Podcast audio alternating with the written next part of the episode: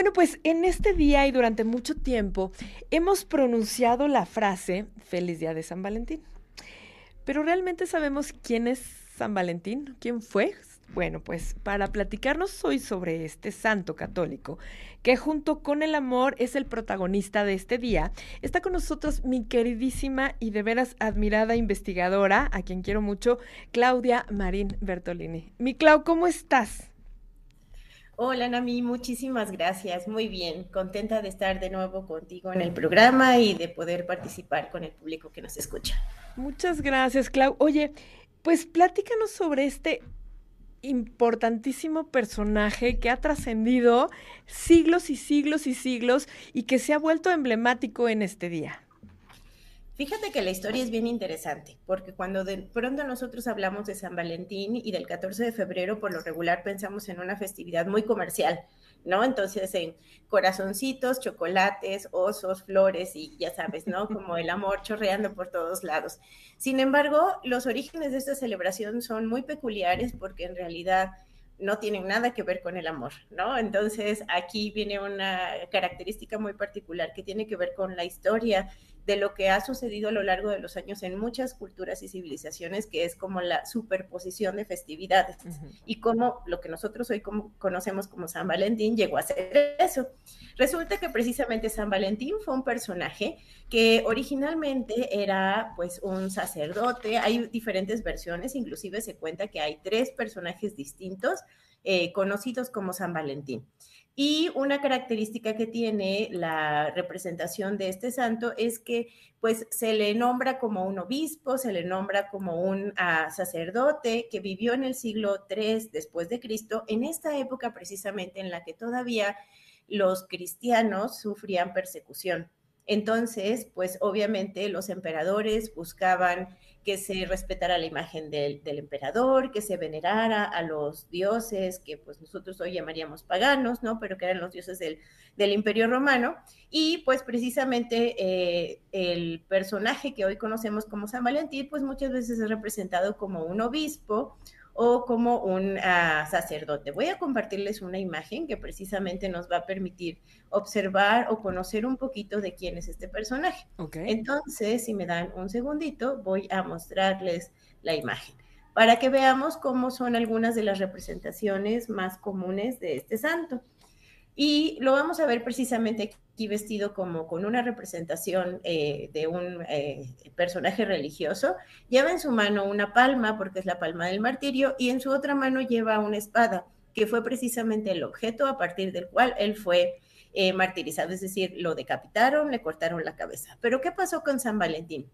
Pues se cuenta o cuenta la, la leyenda dorada, por un lado, que San Valentín, pues tiene su nombre de valeroso, ¿no? De pues este personaje que representaba la valentía y que originalmente fue un soldado romano y que destacaba precisamente por esa fuerza, esa valentía, ese arrojo, precisamente en ese trabajo que él tenía.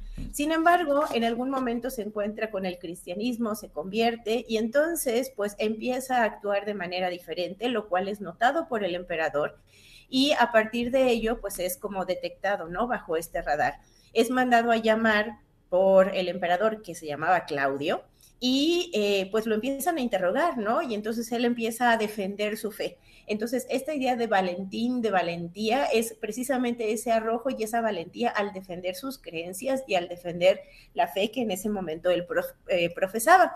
Y en su momento lo mandan a encarcelar, lo mandan precisamente ahí a unos calabozos y él sigue ahí todavía defendiendo y manteniendo su fe. Una característica que tiene es que cuando lo mandan a este calabozo, el prefecto, es decir, como la persona encargada de la justicia y la ley que tiene el emperador, eh, se da cuenta de como que este arrojo que él tenía, de cómo es posible que este personaje no deje de defender esto en lo que él cree, ¿no? Y se lo lleva a su casa. Y cuando se lo lleva a su casa, él empieza a hablar sobre cómo Cristo es la luz y empieza a hacer un montón de, eh, pues, eh, aseveraciones sobre su creencia y el prefecto tenía una hija que era ciega y de pronto la hija se cura por intercesión de Valentín. Entonces, en algunas representaciones, como la que tenemos a la derecha, vamos a ver precisamente que él es eh, como este personaje que genera milagros, ¿no? Y en este caso tenemos a la niña que es cieguita y que recupera la vista. Otra eh, historia sobre San Valentín también tiene que ver con el hecho de que pues él eh, se ordena como sacerdote y que empieza a casar a los soldados romanos, porque él siendo soldado había experimentado y vivido que había una prohibición para los soldados romanos de casarse, porque los emperadores obviamente no querían que los soldados tuvieran apegos, que tuvieran algún elemento que los atara a la vida y que ellos pudieran entregar su vida con valentía en el momento de una batalla. Y pues era prohibido que ellos se casaran. Sin embargo, Valentín lo que hacía era en secreto casar a estas parejas. Por eso es que él está relacionado en muchas ocasiones con esta idea del amor. Entonces, digamos que el personaje histórico o el personaje al cual está asociado esta festividad es precisamente este santo, este mártir que vivió en una etapa muy temprana del cristianismo y que, bueno, pues tiene este tipo de, de representaciones. Ahora, la versión que nosotros hoy conocemos del 14 de febrero es muy diferente. Y todas las imágenes y representaciones iconológicas que nosotros vemos de los cupidos, las flechitas, los corazones, vienen en otro momento. Entonces, ahí hay como una conjunción de tiempos muy particulares. Justo Valentín es tomado en, eh, digamos, la Iglesia Católica que viene algunos siglos más adelante, una vez que ya Constantino pone eh, el catolicismo como la, o el cristianismo como la religión oficial, empiezan a querer eliminar todas aquellas fiestas y celebraciones y conmemoraciones que había a los dioses de los romanos. Entonces, justo para la época de febrero-marzo, había una fiesta a la que le llamaban la fiesta lupercal. Estas lupercales eran fiestas que eran, pues nosotros hoy diríamos fiestas de gran desenfreno, en las cuales las personas pues llevaban a cabo pues eh, conmemoraciones a algunos personajes como los dioses faunos que eran relacionados con la fertilidad Pensemos que febrero y marzo precisamente es la época de apareamiento de muchas especies. Es la época de la renovación de la tierra, la época de la fertilidad. Y estas fiestas lupercales lo que hacían era que precisamente eran grandes festejos en los que los hombres se vestían con pieles de animales. Lupercal viene de lobo, entonces tomaban las pieles de lobos, de chivos y animales, se vestían con ellas y con algunas correas ellos golpeaban a las mujeres porque según esa creencia era un rito de fertilidad. Entonces pensemos febrero, marzo, estamos cerca de la etapa de la primavera. Y pues esta fiesta pues se hacía en honor, como podemos ver aquí en la imagen, al dios Fauno cuando viene el cambio en la religión oficial del Imperio Romano y que se empiezan a querer a eliminar todas estas festividades en donde los hombres pues se visten, se transforman casi como en animales y llevan a cabo estos rituales, pues de pronto lo que sucede es que tenemos que sustituir este festejo con otra cosa. Y entonces el Papa de ese momento, el Papa Gelasio, empieza a instituir festividades que cambien estas tradiciones, ¿no? Aquí en, la Nueva España, en lo que era Mesoamérica, y podemos inclusive pensar que lo mismo pasa con la festividad del Xipetotec, que era el 21 de marzo, y que se transforma en la, en la fiesta de la primavera. Entonces lo que hacen es que empiezan a generar festividades como la purificación del niño Dios, empiezan a generar eh, fiestas como precisamente la, eh, la, la fiesta de San Valentín, y pues esas fiestas sustituyen en el calendario de las celebraciones romanas las fiestas lupercales que había antes.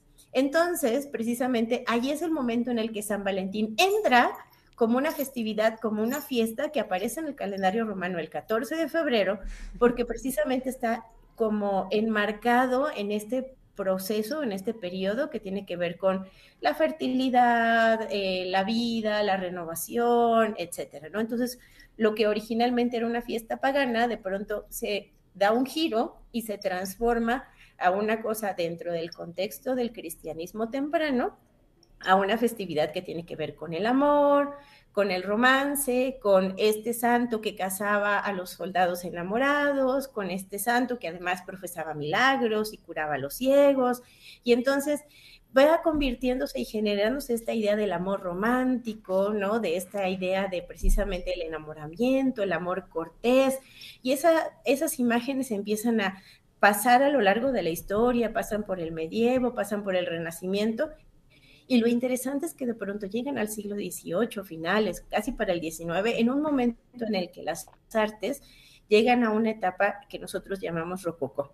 Y en el rococó todo es galante, todo es alegórico, todo está lleno de elementos simbólicos que nos remiten a la Grecia y a la Roma antigua como esta pintura de Fragonard, en donde precisamente vamos a ver a una pareja que se encuentra en un espacio florido, en un columpio, ahí hay una acción de galanteo y, cortejo, y precisamente aquí a la izquierda nos vamos a encontrar a Cupido. ¿No? Entonces, de pronto, las imágenes de San Valentín empiezan a tomar a lo largo de la historia este tinte y este toque vinculado precisamente con a lo romántico y lo cortesano, ¿no? Esta, esta idea de lo cortés. Y Cupido va a tomar un rol fundamental precisamente en esta época porque en la iconografía de muchas pinturas y de muchas imágenes, Cupido empieza a ser incorporado como este elemento que tiene que ver con el amor. Pero es que Cupido además tiene una historia muy particular. Cuando nosotros nos encontramos a estos angelitos alados que llevan sus flechas y que son los responsables de hacer clic, ¿no? De flechar esos corazones justo encontramos que Cupido es hijo de Venus y de Marte, dios de la guerra, pero muchas veces Cupido aparece con los ojos vendados.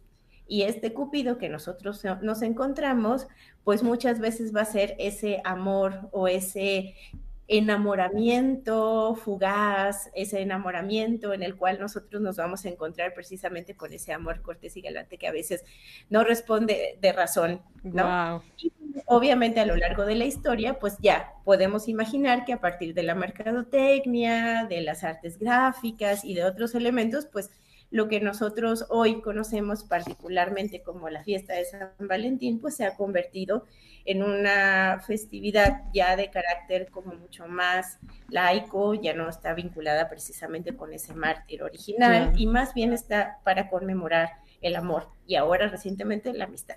Wow. Como siempre, Clau, de 10. Mil gracias. Me encanta. Te mando un abrazo enorme con todo mi cariño. Muchísimas gracias, Ana. Qué gusto poder compartir con ustedes.